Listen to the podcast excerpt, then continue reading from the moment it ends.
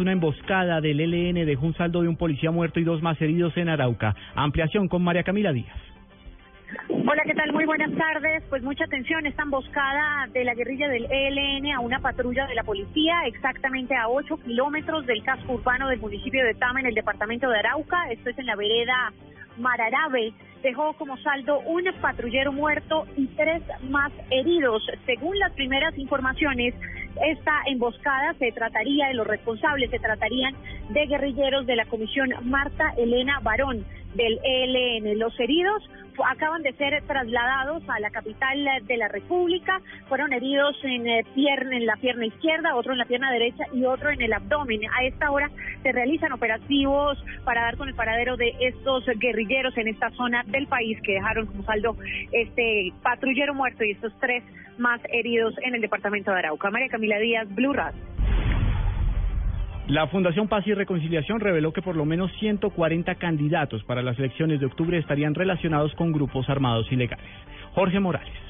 El coordinador de la Fundación Paz y Reconciliación, Ariel Ávila, declaró que de acuerdo a una investigación realizada por el observatorio, en el país hay por lo menos 140 candidatos a alcaldías y gobernaciones a las próximas elecciones de octubre que estarían relacionados con grupos ilegales. Tenemos los casos, por ejemplo, de Jorge Coral Rivas, que va a la gobernación del Putumayo por el Partido Conservador, que tiene una grabación con un jefe de una vacri llamado Alias Córcora, que tiene plata para una campaña. El caso también de Arnold Fogasca, del Partido Conservador, a la gobernación de Caquetá, conocido como el patrón de patrones, que a pesar de que Marta Lucía Ramírez y, Barquín niegan la relación con él, nosotros tenemos la foto donde ellos ahí influyen con los avales de El caso de Ilier Tavera, que fue capturado el año pasado y aún así el Partido Liberal Horacio Serpa le dio el aval. Ávila enfatizó en que a diferencia de elecciones anteriores, ahora varios de los cuestionados se han lanzado por los partidos tradicionales y afirmó que este es un fenómeno en crecimiento en Colombia. Jorge Eduardo Morales, Blue Radio.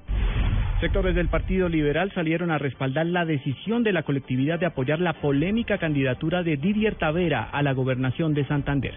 María Camila, María Juliana Silva.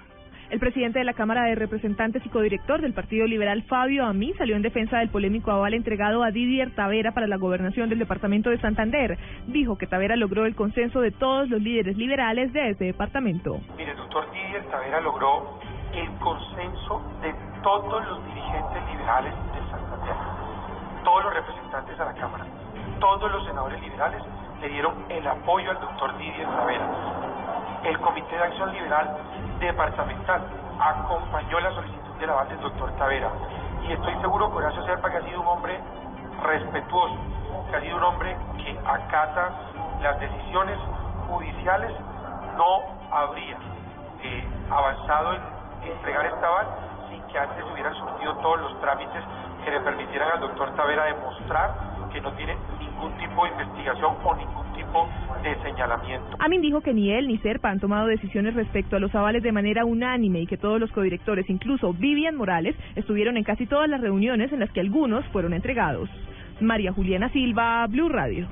La defensa de las 13 personas capturadas pidió una reunión con el general Rodolfo Palomino. Estamos hablando de los señalados de cometer supuestamente atentados en Bogotá eh, y también de pertenecer a la guerrilla del ELN. Paola Santofimio.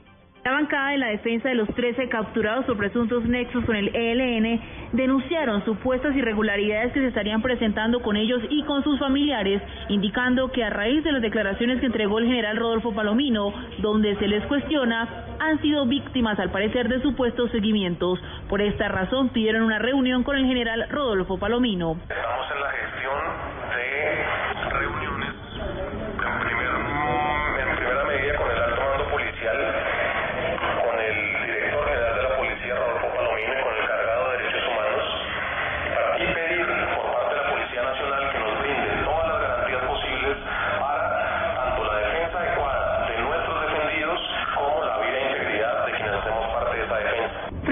la Procuraduría pidió que las manifestaciones expresadas por la defensa pasen a la Fiscalía para que sean investigadas.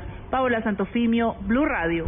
Dos de la tarde, 35 minutos, ya se concretaron las primeras capturas en el departamento del Valle del Cauca de los presuntos responsables de la muerte de una modelo en Cali. Los detalles con François Martínez. Las autoridades confirman la captura de varias personas que estarían implicadas en la muerte de la modelo Diana Alejandra Rincón en el mes de junio, cuyo cuerpo fue hallado en Cañaduzales del sector de Rosso, en Palmira. El subcomandante de la Policía Metropolitana, coronel Wilson Vergara. En el caso que se ocurrió hace dos meses, sí hay una información concreta en la cual estamos eh, a la espera de imputación de cargos contra unas personas que ya están capturadas.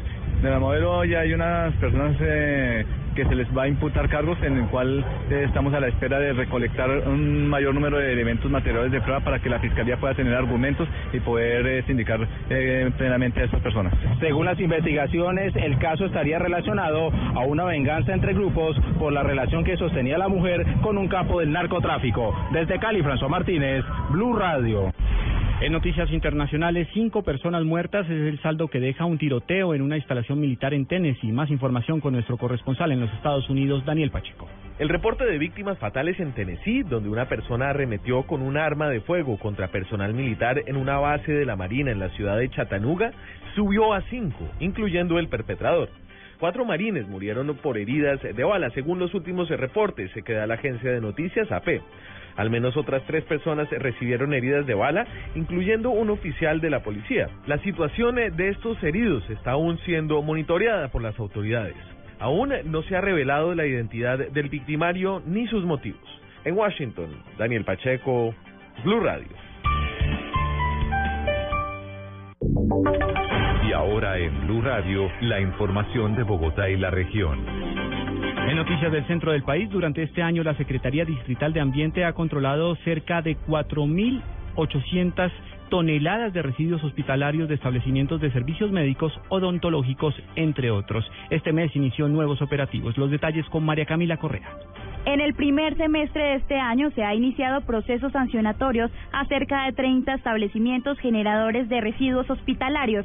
Y en lo que va corrido de julio, la Secretaría Distrital de Ambiente ha visitado 45 establecimientos odontológicos, terapéuticos, de servicios médicos y de diagnóstico en las localidades de Usaquén, Teusaquillo y Chapinero. Hasta ahora se ha detectado que las veterinarias son las que más presentan irregularidades por el manejo indebido de residuos hospitalarios. Para quienes no cumplan con los requerimientos mínimos exigidos, las multas podrían llegar hasta los 5.000 salarios mínimos mensuales vigentes.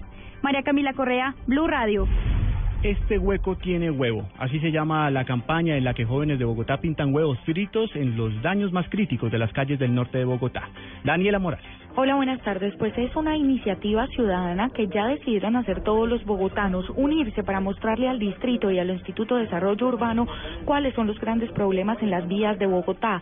Aseguran que por los enormes huecos y cráteres que ellos llaman, se están perdiendo vidas. Este hueco tiene huevo, así es como han decidido llamar a esta iniciativa, pintándole un huevo encima a los huecos en las calles de Bogotá para llamar la atención y que sean reparados. Primero abrimos una página web en donde la gente puede denunciar los huecos. Empezamos con los huecos de Usaquén, con los 1.850 huecos que nos están agobiando el día a día.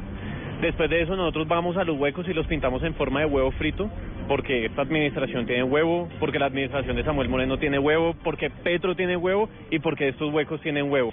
Recordemos que el IDU en este momento asegura que son 7.200 huecos los que ha logrado tapar. Sin embargo, aún permanecen en las calles de Bogotá por lo menos 4.000. Daniela Morales, Blur.